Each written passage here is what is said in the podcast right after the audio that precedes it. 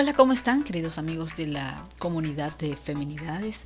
Mi nombre es Lidia Beltrán y para mí es un gozo siempre poder compartir con ustedes cada una de las referencias, contenidos y sobre todo algo que agrega valor para tu vida. ¿Cómo no poder seguir aquí y ayudando a otros a que puedan seguir su camino y sobre todo brindando herramientas y mucho contenido a través de las redes sociales, así como reflexiones y muchos pensamientos a través de la misma? El día de hoy quiero compartirte algo muy especial. Sé que muchas de nosotras como mujeres queremos algo tan importante para nuestras vidas y lo queremos como el ya y el valor tan importante. ¿Yo qué puedo hacer como mujer para prosperar económicamente? ¿Verdad que siempre nos estamos preguntando? Y es allí donde en Proverbios 11:25 me dice, el que es generoso prospera y el que reanima será reanimado. Pero ¿qué ocurre con esta parte de la generosidad? ¿Qué es lo que eh, viene después de esto? ¿Tú sabías que la prosperidad de Dios siempre es integral? Porque cubre todas las áreas de nuestra vida. No solamente Dios va a prosperarte económicamente, te va a ayudar con tus finanzas y es lo que tú deseas. No, para esto existen siempre cinco principios en los cuales tú puedes ser parte de esto si lo quieres acoger y si no lo deseas no hay ningún problema. Pero Dios siempre va a querer primero tu prosperidad integral para poder ayudarte con el resto de las áreas en tu vida. La prosperidad quiere decir vivir en un buen propósito, tener el respaldo de Dios no solamente con dinero, sino con actitudes que van a reflejar en ti un carácter maduro y sabio como mujer.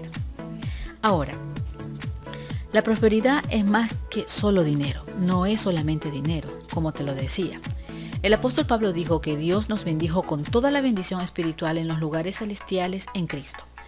Amado, yo deseo que tú seas prosperado en todas las cosas y que tengas salud, así como prospera tu alma. La prosperidad no se mide por el dinero que tengamos, pues podemos no tener dinero pero ser prósperos. Pablo, al escribir su carta a los filipenses, les agradeció por participar con él en su tribulación, y lo que nos indica que el apóstol Pablo pasó por momentos de escasez y Dios suplió todas sus necesidades. Ahora, en este caso, la prosperidad quiere decir vivir en el propósito, tener todo el respaldo de Dios no solamente con el tema del dinero, sino con las actitudes que van a reflejar en nosotros ese carácter maduro. ¿Por qué? Porque Dios te quiere enseñar a ser una muy buena administradora, ser un administrador de todo lo que Él te ha dado. Tú no eres dueño de nada, eres administrador de lo que Él te ha entregado en tus manos, sea una familia, sea una pareja, hijos, cosas materiales. Entonces tú eres administrador. Recuerda, los mejores administradores no son los que tienen mucho. Los mejores administradores son los que con poco han hecho mucho. La prosperidad de Dios siempre es integral.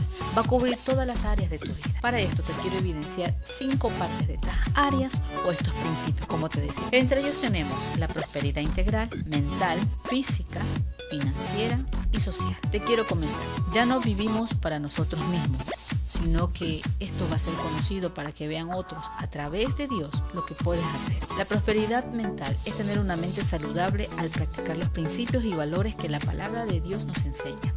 Isaías 26, 3, 4 dice, tú guardarás en completa paz aquel cuyo pensamiento en ti persevera, porque en ti ha confiado y en ti he confiado Jehová perpetuamente, porque en, en Jehová el Señor está la fortaleza de los siglos. No os conforméis a este siglo, sino transformaos por medio de la renovación de vuestro entendimiento, que es el entendimiento de la mente, para que comprobéis cuál sea la buena voluntad de Dios agradable y perfecta. ¿Cuál es la voluntad de Dios? Que nosotros seamos prosperados en todos, que nosotros seamos eh, hijos suyos, que nos mantengamos dentro de sus mandamientos, porque recuerda que cuando tú comienzas a arreglar tu vida espiritual, tu área interna, todo el resto que tú deseas va a venir por añadidura. Tú arregla tu vida interior con Dios, arregla ese, quizás esa relación que estás teniendo aparte, lo has visto desde la, desde la lejanía a Dios. Tú pides a Dios, pero tú a Dios lo ves desde la lejanía, lo ves así como el cielo, desde la separación. Dios está en ti. Tú eres uno solo con Dios. Ahora, hablemos de la prosperidad física. Esto es vivir en salud divina. Entonces, ¿por qué no nos enfermamos? ¿O por qué nos estamos enfermando? ¿Tú crees que Dios desea que tú te enfermes? Dios no desea tu enfermedad. Dios no desea darte una enfermedad. Dios desea darte siempre salud. Y todo, por todo lo que tú has hecho, Dios desea darte salud. Siempre y cuando tú hayas vivido correctamente de acuerdo a su.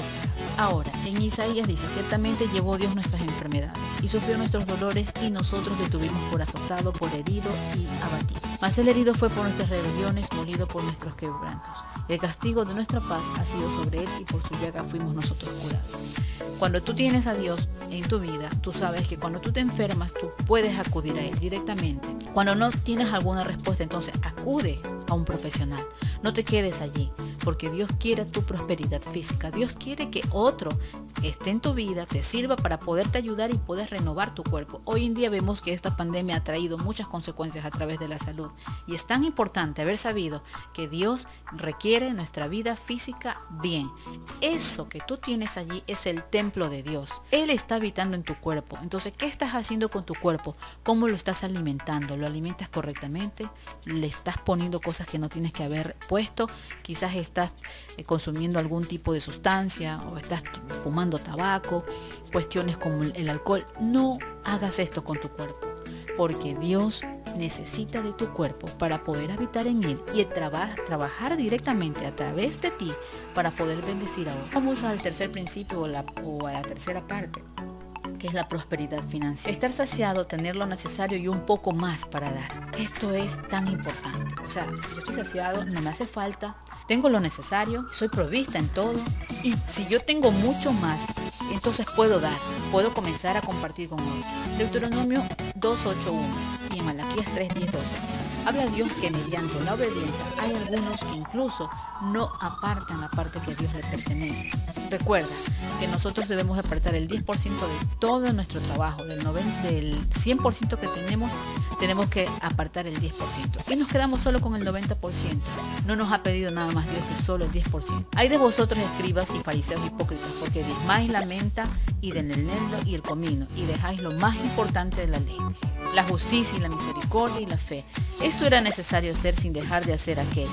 Así que recuerda que siempre debes tú ser justo y apartar lo que a Dios le corresponde. Ahora, en Proverbios 38.9 habla que vanidad y palabra mentirosa, aparte de mí, no me des pobreza, Señor, ni riqueza. Manténme del pan necesario y no sea que me sacie y yo te niegue y diga quién es Jehová. Así que esto es lo que siempre debemos nosotros de aprender y de reclamar promesas. Y como finalmente la prosperidad social es tener la aprobación de Dios y de los hombres, esta aprobación es evidente y en primer lugar en nuestra familia. Proverbios 3:4 y hallarás gracia y buena opinión ante los ojos de Dios y de los hombres que todos vean que tú eres una carta bien abierta, que eres un brillo especial y que puedes compartir con muchos. Y que sea evidente que la aprobación de tu familia y del resto de personas que sienten realmente el amor de Dios en tu vida sea algo bueno. Concluyendo, pues somos libres para prosperar en todas las áreas de la vida. Y la Biblia dice, Cristo nos redimió de la maldición. Y esta maldición de la ley encerraba tres cosas pobreza, enfermedad y muerte. Y hay periodos de tiempo en los que una área de nuestra vida prospera y otras parecieran no prosperar. Pero no para siempre será así, pues lo que hoy parece ser una pesadilla, mañana podemos usarlo como testimonio para alentar a otros. Ningún extremo debe alejarnos de Dios, sino que ambas deben afirmarnos y acercarnos a Él, con el objetivo de dar equilibrio a nuestra vida en lo terrenal y en lo espiritual. Recuerda que Dios quiere todas estas cosas para tu vida. Y hoy esto, si ha llenado tu vida, puedes escribirnos y comunicarte al inbox o directamente ponernos por comentario. Mujer, Dios te quiere prosperar. Él siempre va a hallar esto porque Él te ha llamado para un legado hermoso en la eternidad. Que Dios te bendiga hoy.